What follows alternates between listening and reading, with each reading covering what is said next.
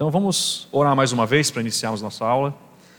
Senhor, nosso Deus, agradecemos a Ti por esse tempo. Te pedimos mais uma vez pela Tua sabedoria. O Senhor nos ensina a pedirmos a Ti e que hoje possamos estar é, concentrados aqui, temos esse tempo tão maravilhoso que o Senhor já preparou para nós. Assim já oramos agradecidos em nome de Cristo Jesus. Amém. Bom, faltou um slide aquela vez sobre o casamento como uma ilustração para um mundo perdido. E eu gostei que creio que seja já uma, uma introdução para o nosso assunto. Então vamos abrir em Efésios capítulo 5. É um texto muito conhecido e nos traz algumas divisões que são importantes de frisarmos agora para começar esse assunto. Efésios 5, primeiramente aqui nessa divisão, o casamento é uma ilustração para o mundo do relacionamento entre Cristo e a sua igreja. A caminhada do cristão, ela percebe o casamento e sabe disso, é uma parábola viva do relacionamento de Cristo com a igreja. Né? O versículo 32, até é dito aqui pelo apóstolo Paulo: grande é este mistério, mas eu me refiro a Cristo e à igreja. Não obstante, vós, cada um de per si, também ame a própria esposa como a si mesmo, e a esposa respeite o marido. Também ensina o amor de Deus, versículo 25. Né? É, Maridos, amai vossa mulher, como também Cristo amou a igreja e a si mesmo se entregou por ela. Então, a demonstração do amor de Cristo, isso você vê reverberando no casamento. Então, é realmente uma ilustração para um mundo perdido, para aqueles que não entendem o que é o amor verdadeiro, e isso você consegue realmente perceber em um casamento. Também ensina como a igreja se submete ao seu Senhor versículo 22 ao 24. As mulheres sejam submissas ao seu próprio marido, como ao Senhor, porque o marido é o cabeça da mulher, como também Cristo é o cabeça da igreja, sendo este mesmo salvador do corpo. Como, porém, a igreja está sujeita a Cristo, assim também as mulheres sejam em tudo submissas ao seu marido. É até aquela expressão, a submissão feminina, como a mulher ela tem liberdade para viver a sua feminilidade no casamento, é através da submissão ou seja, é o trilho pelo qual ela caminha. Assim como um trem precisa de um trilho para poder ser conduzida, a submissão ajuda a mulher a ser livre para poder caminhar e exalar a sua feminilidade no casamento. Então, são várias expressões que, quando a gente trata do mundo e da ligação que tem o casamento com o relacionamento de Cristo e a igreja, você percebe que é muito mais profundo do que simplesmente um conceito mundano, um conceito egoísta que hoje se apresenta. Eu estava acho que foi ontem, ontem, o meu, meu sogro, ele me mostrou um vídeo, aí o vídeo era mais ou menos assim, tava um, o marido estava chegando em casa e ele chega com o seu amigo, aí chega o marido, o seu amigo, aí a mulher quando vê o marido com um amigo, ela fala, o que, que é isso? Quem disse para você trazer alguém? Por que, que ele veio aqui? Tá doido? O meu, meu cabelo está todo bagunçado. A casa está toda bagunçada. Eu fui fazer comida, queimou a comida hoje. Eu estou estressada com você. Por que, que você trouxe teu amigo hoje aqui? Aí ele diz: Olha, porque ele vai casar amanhã, eu queria que ele soubesse como é que é o casamento. Aí é, é aquela expressão que é tragicômico. Né? Seria cômico se não fosse trágico, mas seria trágico se não fosse cômico, e fica aquela mistura. Né? Mas quando a gente fala de casamento, existem os benefícios e a prioridade de uma família. É interessante que em todos os aspectos, sejam de comédia ou qualquer outra coisa que é apresentada, pouco se fala de um benefício da família, benefício do casamento. Às vezes a gente fica tão preocupado com meu quanto problema casamento, para casamento. Olha só como a sociedade está mostrando. Mas, irmãos, existe um deleite no casamento, existe um benefício do casamento que a gente sempre deve também mostrar, né? e principalmente para a igreja. E a prioridade de uma família. Né? A gente falou até isso na, na última vez que a gente conversou sobre a, a, preferência. Então você dá preferência à sua família, a constituir uma família. Essa é a preferência do, do homem e da mulher, e isso deveria ser, deveria acontecer com, com mais constância.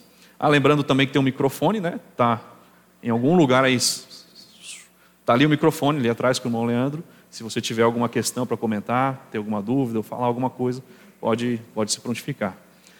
Então vamos começar. Olha só, tem uma frase, eu vou ler ela aqui, depois eu vou deixar a citação para vocês. Olha só o que essa frase está tá dizendo. Hoje em dia, tem-se mais que ver com casamento do que com todos os outros assuntos. Isso aí é alguém falando sobre o, pastor, o pastorado, como lidar com as pessoas. Por causa dele, mal podemos ler, pregar ou estudar. Eu tenho observado muitos casais unirem-se em tão grande paixão que estavam prestes a se devorarem em amor, mas após uma metade de ano, um fugiu do outro. Conheci pessoas que se tornaram hostis um ao outro, depois de terem cinco ou seis filhos, e ficaram juntos não apenas pelo casamento, mas pelos frutos da sua união, até que se deixaram. Essa frase foi dita aí, vamos pensar quando será que foi dita? Quem foi que disse essa expressão aí, essa frase? Deixa eu voltar aqui, passar. Olha aí. Foi Lutero em 1516. Então já pensou? Em 1516, as dificuldades ali de Lutero, olha o que ele fala. Né? Quantas coisas, quantas questões de casamento. A gente tem que se concentrar nisso. Né? Mal podemos ler, pregar ou estudar no, no sentido de. Realmente teve dificuldades. Em 1516. Isso aí é uma, é uma questão importante, porque quando a gente fala da realidade do século XXI, a gente pensa que os problemas só vieram agora, mas não vieram. Então sempre houve essas questões, sempre tiveram alguns problemas a serem tratados, e você mostrar biblicamente o que é o casamento, tratar da vida no lar, como a palavra de Deus nos ensina. E quando a gente percebe isso, existe uma questão que a gente precisa tratar. Primeiramente, quando falamos sobre benefícios e a prioridade de uma família, você tem que pensar nos benefícios não somente num aspecto egoísta, que é uma coisa que Lá fora é dito constantemente. Se te faz feliz, continue, né? Se te traz, se te faz bem, então pode fazer, pode continuar. Se você está triste, é melhor você abandonar qualquer coisa. É, você deve garantir a sua felicidade acima de qualquer coisa. Todas as frases, todas as expressões nos mostram um aspecto egoísta, inclusive sobre o casamento. Mas a gente percebe pela palavra de Deus que o casamento ele vai, a finalidade do casamento é glorificar a Deus. Esse deve, deve ser o primeiro aspecto de todos. Inclusive, ah, como o Adalberto leu hoje, né, Romanos 11, 36, porque dele, por meio dele, para ele são todas as coisas. A ele, pois, a glória eternamente. Amém. Então, tudo é para a glória de Deus. Comer, beber, fazer qualquer coisa, outra coisa qualquer, faz para a glória de Deus. Tudo é para a glória de Deus. E o nosso casamento, a prioridade, o pensamento de um casamento deve ser o mesmo, a glória de Deus. Uh, Benjamin Wadsworth disse assim que todo cristão deveria fazer tudo o que pudesse para promover a glória de Deus e o bem-estar daqueles ao seu redor. E a boa ordem dos assuntos em família específicas tende a promover estas coisas. Interessante, o pensamento de que você viver em família tende a promover a glória de Deus. Isso é, é, é muito mais sublime do que um pensamento inicial egoísta. Eu não estou bem, quero ficar bem, quero casar. Eu estou mal, estou casado, quero separar. Eu é, tenho filhos, não quero mais ter. Não tenho filhos, quero ter. Sempre um pensamento egoísta nessas coisas. Mas quando a gente pensa na glória de Deus como a, a, o ponto inicial de tudo que a gente faz no casamento, as coisas começam a mudar de perspectiva. Richard Baxter também aplicou isso a um princípio, a criação de filhos, quando escreveu que não é pouca graça, não é pouca graça ser pais de uma semente santa. É o propósito também da instituição do casamento. Marido e mulher têm a tarefa de erigir e estabelecer o reino glorioso de Cristo em sua casa. Olha que coisa bonita, né? Você começa a sair de si mesmo, você começa a caminhar para uma visão que te leva a sair desse conceito de o que eu quero, o que eu gosto, a minha glória, a glória do meu lar é a glória de Deus. E se for assim, irmãos, as coisas começam a mudar de questão. 2 Coríntios 4,4, e essa é expressão aqui do apóstolo Paulo, é, a gente precisa entender uma coisa. Qual é a diferença básica de um cristão para um ímpio nesse aspecto de glorificação? O ímpio não consegue glorificar a Deus. O ímpio não consegue dar glória a Deus. E quando a gente vai para o casamento, o ímpio nunca vai pensar no seu casamento para a glória de Deus. 2 Coríntios 4, versículo 4, a palavra de Deus diz assim: que o Deus deste século cegou os entendimentos dos incrédulos, para que lhes não resplandeça a luz do Evangelho da glória de Cristo. A luz do Evangelho da glória de Cristo. Eles não conseguem ver isso. Eles não conseguem perceber isso. Então é por isso que Jesus, em João capítulo 5, olha só, João capítulo 5, o conceito de glorificar a Deus, eu creio que a gente fala muito sobre isso, mas quando a gente percebe que isso é um contraste enorme entre o ímpio e o cristão, a gente começa a ver quanto isso pode ser, então, um ponto de mudança para nós.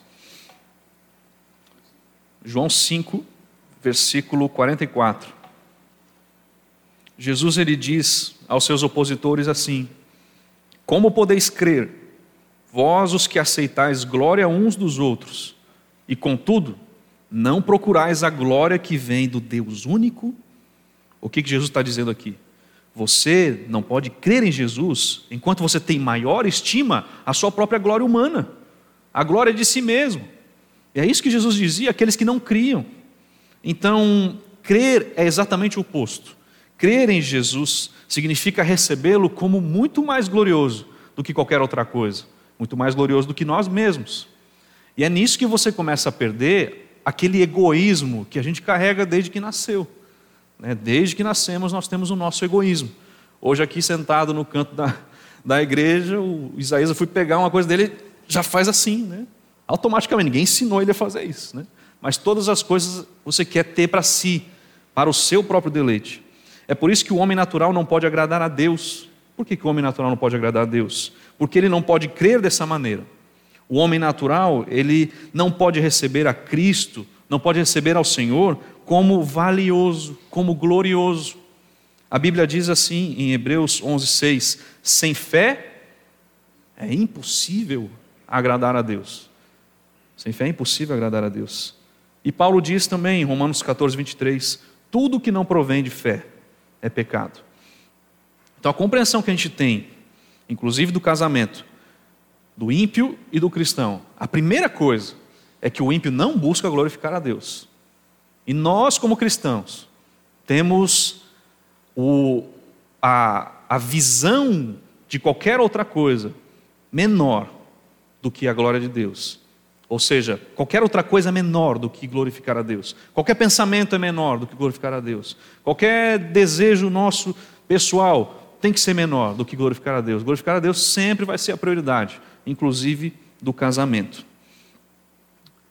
E a questão é: o que há de importante em enxergar o propósito da família como a glória de Deus? O que vocês pensam disso? Se alguém quiser comentar, também pode comentar nesse momento. Mas o que, por que é tão importante a gente enxergar o propósito da família como a glória de Deus? O que vocês acham? Alguém quer comentar? Não? Tem certeza? Cinco reais, né? Não. É, por que, que é importante né, enxergar o propósito né, da família como a glória de Deus? Quando você olhar a longo prazo, esse princípio da palavra, você vai perceber que a glória de Deus vai determinar o que acontece com a sua família. Se esse propósito é firme para você, determina tudo o que acontece com a sua família. Olha só, pensar na glória de Deus vai fixar para você as prioridades em uma direção espiritual e não material no seu casamento. Então você vai pensar o seguinte: a maneira como eu gasto meu tempo com a família vai ser totalmente diferente se o alvo é glorificar a Deus, não é mesmo? A maneira como eu gasto meu dinheiro com a família vai ser totalmente diferente se o alvo é glorificar a Deus. Então, quando você olha para frente e vai ver o seu casamento, você vai perceber que se colocar para a glória de Deus, tudo vai ser transformado, tudo é modificado. Você sai de uma linha do eu, do seu egoísmo, e vai para uma linha da glória de Deus, glorificar ao seu Senhor. Existe outra coisa também quanto à família. Além de glorificar a Deus, esse é um benefício também da família, você poder glorificar a Deus em família. Outra questão é, é um benefício para a sociedade não é mesmo? As famílias né, são benefícios pra, para a sociedade.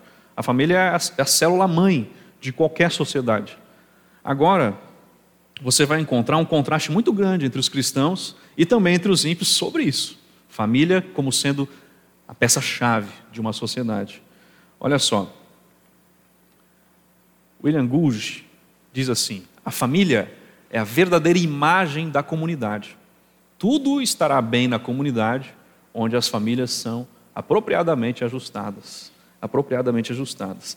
Então ele diz que é uma escola onde são aprendidos os primeiros princípios e fundamentos de governo e subordinação. Até isso você vê a construção da família sendo benéfico. Isso é muito difícil de ser percebido, porque hoje o desmantelamento da família tem sido cada vez mais pregado, anunciado, inclusive sendo colocado como radicalmente aceito por muitas células hoje. Mas você percebe que a família ela é feita dessa forma. Então, onde você tem famílias apropriadamente ajustadas, você vê uma sociedade bem, melhor. Outra expressão aqui, Cotton Mather, esse sabia muito sobre família. Não sabia muito sobre arrumar o cabelo, né? mas ele sabia muito sobre família.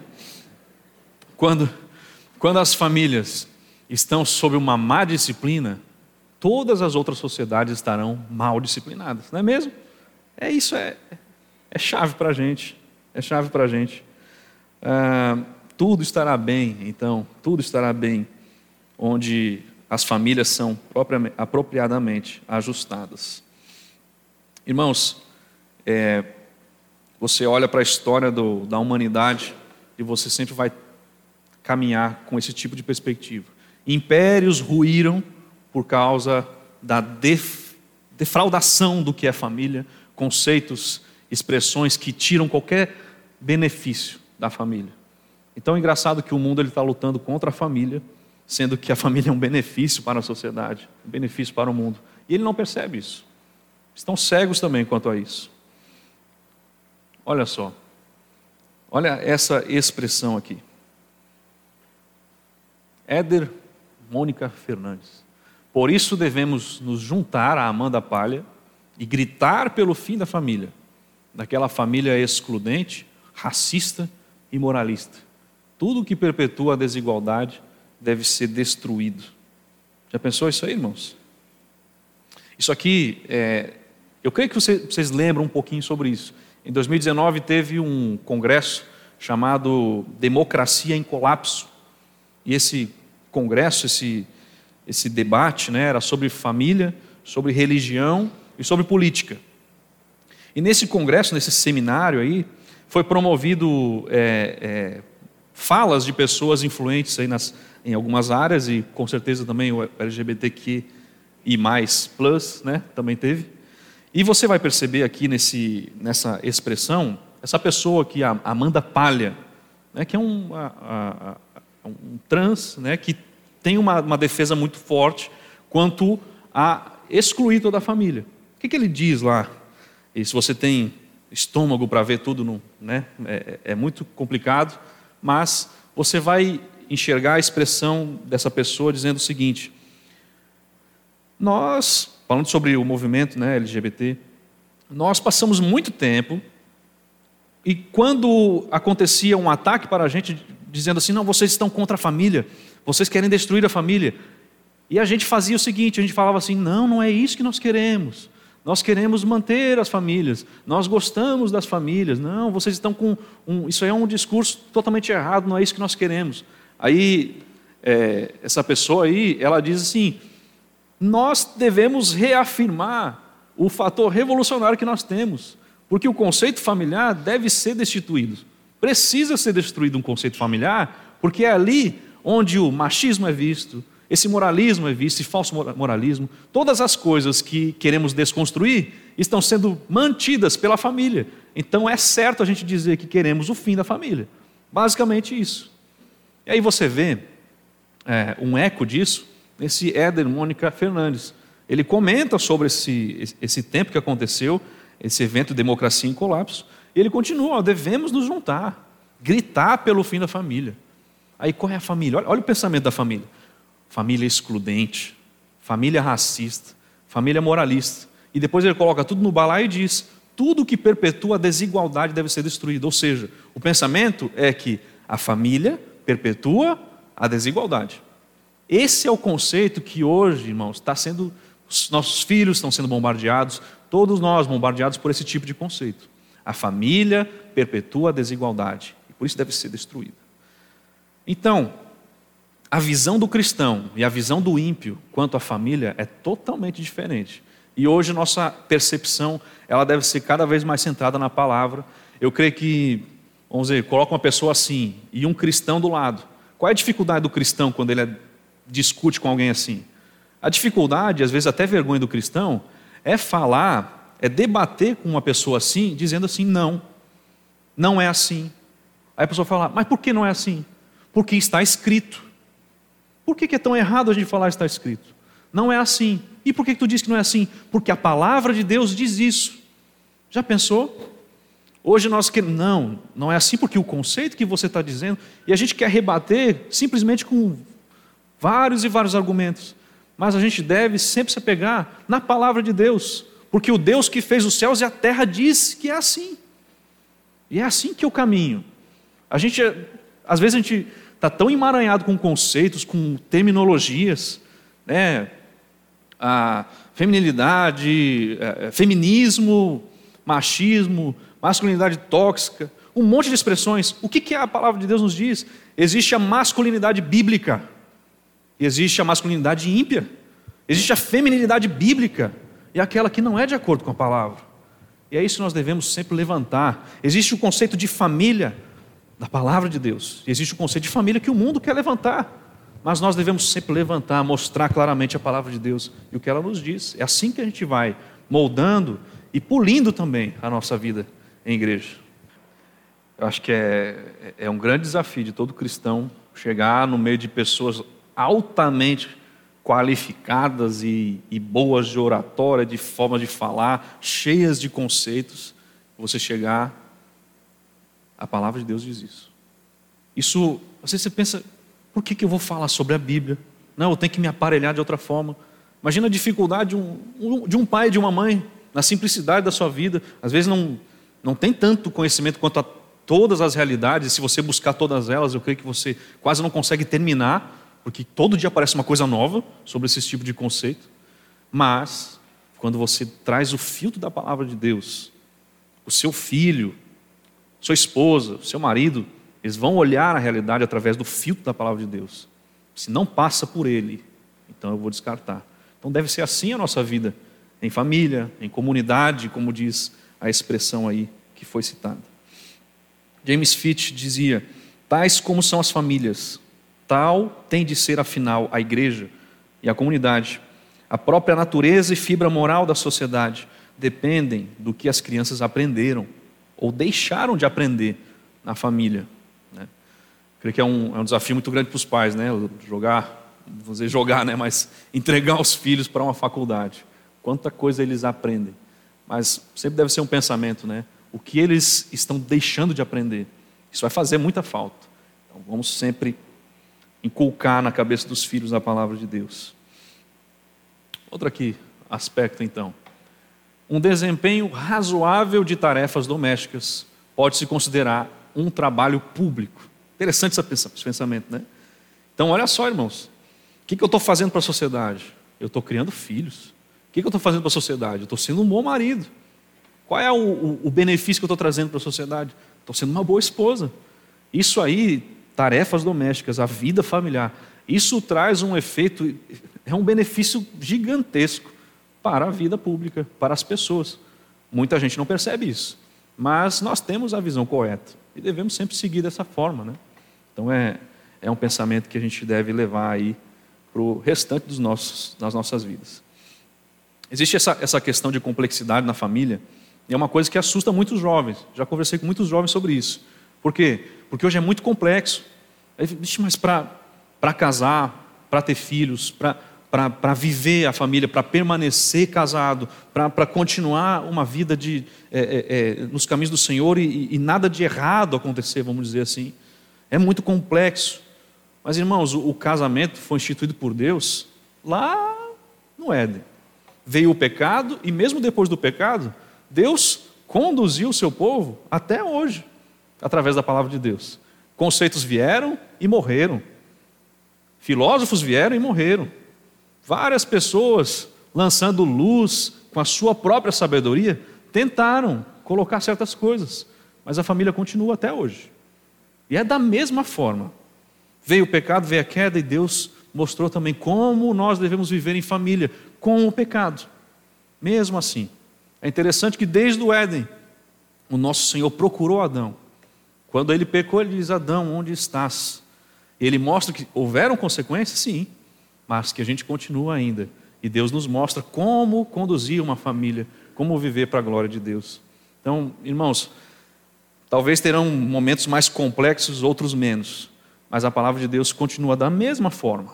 Né? São os mesmos princípios que podem ser aplicados em um país como em outro. Aqui e na China, os mesmos princípios bíblicos, caminhando da mesma forma, com o mesmo propósito da família. Amém? Isso é verdade, né? Alguém mais quer comentar alguma coisa? Só levanta a mão e aí chega o microfone até você. Então, a família. Olha só, os benefícios aqui, qual é a, como a família deve se portar, pensar sobre isso, em ordem de prioridades. Então, primeiro, uma instituição designada para a glória de Deus, foi o que nós já falamos. Em segundo lugar, para o benefício da sociedade. Tudo isso é benéfico para a sociedade. E lá em terceiro lugar, a gente pensa também, não pode esquecer, para a realização pessoal de seus membros. Então a família é boa, ela glorifica a Deus, ela é boa, ela também é benéfica para a sociedade, e ela também é benéfica para você mesmo que está em família. Né? Então aquela história daquele homem que chegou para mostrar para o amigo dele como é que é o casamento, está toda errada. É um pensamento todo errado mas a família é benéfica para cada um dos seus membros. Vou passar aqui. Olha aí. Deus providenciou o casamento e a família para que os problemas infinitos que sobre nós recaem neste mundo possam ser aliviados com o conforto e a ajuda uns dos outros. É um bom benefício, né, irmãos? Olha aí. Então você vai estar caminhando com os problemas infinitos que recaem sobre você mas você está com a sua família e você vai superar juntos, vão superar juntos todos esses problemas. Qualquer coisa que aparecer que, que, que a vida debaixo desse sol aqui traz para nós. Então, a família, ela mostra isso, ela traz esse aspecto, né? uma finalidade é de evitar a inconveniência da própria solidão, e a família te traz isso, evitar a inconveniência da própria solidão. Deus providencia então a família, nos mostrando isso. E é uma beleza muito grande para nós. Em Marcos, olha só o que diz a palavra de Deus em Marcos capítulo 10. Uma aguinha aqui.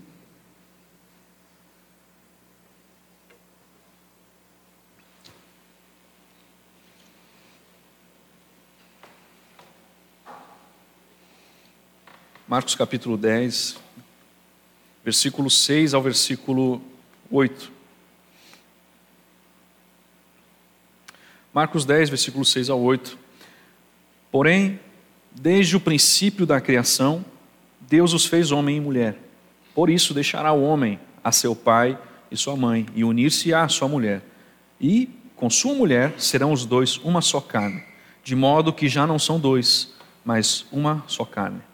Isso é, é uma beleza que William Ames comenta dizendo que no casamento, o casamento é a instituição de Deus que estabelece o companheirismo individual de marido e mulher. Os dois se tornam um só, é um companheirismo individual. Eles ficam ali unidos. Muito, muito importante isso. Né? Graças a Deus, irmãos. Eu creio que a, a, na igreja, acho que o caminho não é a gente também ficar. É, eu creio que tem duas formas de tratar isso, né, o casamento Pode vir casamento, casamento, vamos, vamos casar, vamos casar, vamos casar. Ou só, só mostrando num aspecto de uma propaganda exacerbada, pensando só assim, vem casar, que tua vida está arruinada sem casamento. Mas mostrar, existe um modo de você andar nessa vida que Deus preparou para você, a ponto de fazer com que juntos vocês superem as coisas e a ponto de você tirar essa solidão, que não é fácil para ninguém, e é o casamento mostrar alguns princípios que vão trazer um conceito de que o casamento ele é bom por si só. O casamento ele é bom não é quando está tudo bem, não é quando a gente tem uma boa riqueza, uma boa propriedade. O casamento é bom porque Deus o fez. E Deus o fez bom. Deus instituiu o casamento. Deixará o homem seu pai e sua mulher, sua mãe. Não, deixará o homem seu pai e sua mãe e unir-se a sua mulher. Com sua mulher serão os dois uma só carne. Então, isso é, é o conceito de o casamento em si ele é bom, né? Isso é, eu acho que seria o que, o que a gente pode entender aqui em Eclesiastes. Olha só, Eclesiastes 9, versículo 9.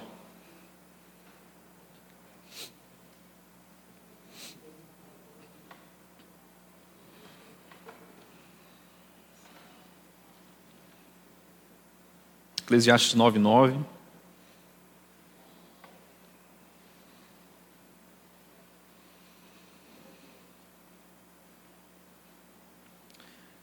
Goza a vida com a mulher que amas, todos os dias de tua vida fugaz, os quais Deus te deu debaixo do sol, porque esta é a tua porção nesta vida, pelo trabalho com que te afadigaste debaixo do sol. O que, que eu faço aí para aproveitar minha vida aqui debaixo do sol? Case, meu irmão. Aproveite a vida debaixo do sol com a mulher que amas. Então, goza a vida com a mulher que amas. Essa é, é a tua porção nessa vida pelo trabalho que fizeste debaixo do sol. Então, é, é, é, são expressões tão simples, né? mas a gente vai começando a, a entender o quanto é belo, o quanto é bom você viver em família, pelo ato em si de ser família. Provérbios 5, versículo 18 também. Né? Interessante. Provérbios 5, 18.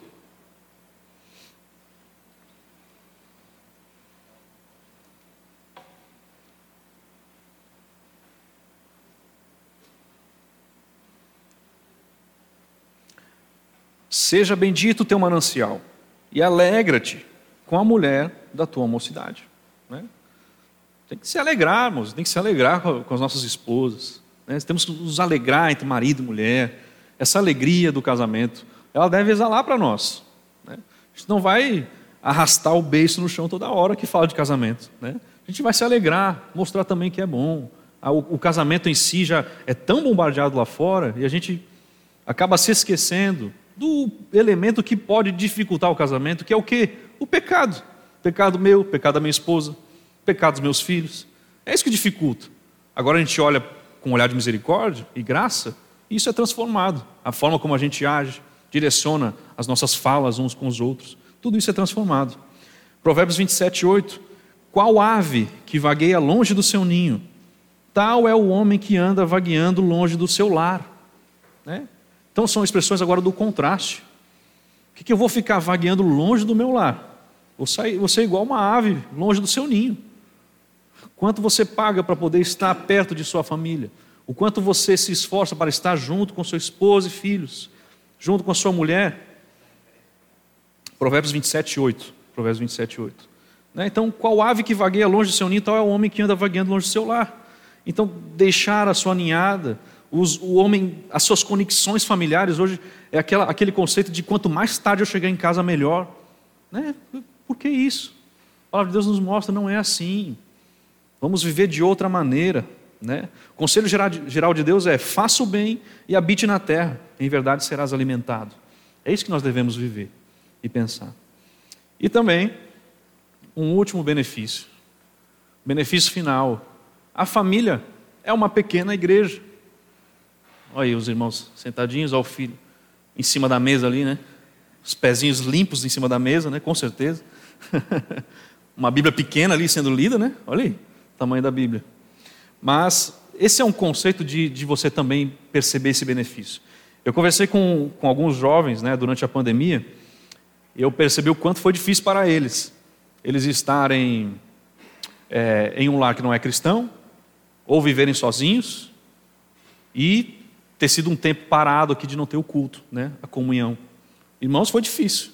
Foram, digamos, a categoria aí que sofreu demais, porque não tinha, é, é, não tinha nada, né, no caso assim, né? Só tinha si mesmo diante do Senhor, claro, buscando a Deus, mas não tinha esse benefício aqui, a pequena igreja dentro de sua casa. Né? Então, realmente foi um tempo complicado, né? Sofremos juntos aí com, com alguns dos jovens também quanto a isso. a família ela é uma pequena igreja. William Gonge diz que a família é uma pequena igreja e William Perkins diz que as famílias, ah, nas famílias, o serviço a Deus é realizado como pequenas igrejas, um tipo de paraíso na terra, a expressão dele, um tipo de paraíso na terra. Né? Então, é aquela coisa, né? Como é bom o culto domingo, que beleza. E aí você vai passar a semana toda como? Se você tiver uma família cristã, você vai passar buscando a palavra juntos, louvando ao Senhor juntos, desafinando juntos, mas você vai estar junto com a família. Você vai estar lembrando da palavra de Deus, lembrando da eternidade, orando juntos para com os problemas, preocupações da vida, tudo isso colocado, é né, uma pequena igreja a sua família. Então a igreja nunca pode ser um substituto para a vida religiosa da família. A saúde da igreja depende do que acontece na família, não é mesmo? A saúde da igreja depende do que acontece na família durante a semana. Ah, se vamos querer que a igreja de Deus continue entre nós, devemos trazê-la para a nossa casa, nutrindo as nossas famílias. Então, isso é um benefício junto com o dever, né? Um benefício-dever. Quando você cumpre o seu dever, você tem esse grande benefício dentro da sua casa. Ah, uma vez até foi questionado, né, um pastor, se aquele a gente tem a confissão de fé e o catecismo que a gente estuda, né, tá, estamos estudando. Se aquele sistema de perguntas e respostas deveria ser feito somente na igreja. Aí ele disse: não, tanto em casa, pelo, pelo marido, quanto pela igreja, no seu ministério. Aí a pergunta: mas por que em casa? Aí ele replicou: porque as casas são o berçário da igreja. Olha só que legal essa expressão, né? As casas são o berçário da igreja. Então é ali que você prepara sua família, você cuida, trata dela. E depois no domingo, imagina, as famílias todas ajustadas, louvando ao Senhor todos os dias, lendo a palavra de Deus, orando. Chega no domingo, irmãos, é um explodir da dádiva do Senhor e da alegria, do regozijo de estar na presença de Deus. Então isso é uma, é uma beleza que a gente não pode esquecer, é um benefício especial aí da família. Ah, Outra, outra questão aqui sobre isso, né? A, a, rotina do culto familiar, de um tempo de oração, um tempo de leitura na igreja, ele deve ser sempre priorizado. Né? Quando a gente falou sobre a glória de Deus, a gente trouxe um pouco sobre isso. Como a gente gasta o nosso tempo em família é modificado quando a gente pensa na glória de Deus. E dessa forma nós iremos agir diferente, separarmos, priorizarmos um tempo para a leitura da palavra em casa, para louvarmos em casa a gente sempre conversa, eu conversei com a Catiúcia em casa sobre isso. Né? A gente passou um tempo, a gente estava meio que murmuradores em casa. Né? Meio assim, né? reclamadores, toda hora a gente está tá murmurando muito. Vamos começar a louvar mais ao Senhor dentro de casa. A gente instituiu aí um, a semana, né? o Isaías também ajuda nisso. O Isaías está aprendendo toda semana você louvar o Senhor. Né? Nem todo mundo é afinado, nem todo mundo canta bem. Né?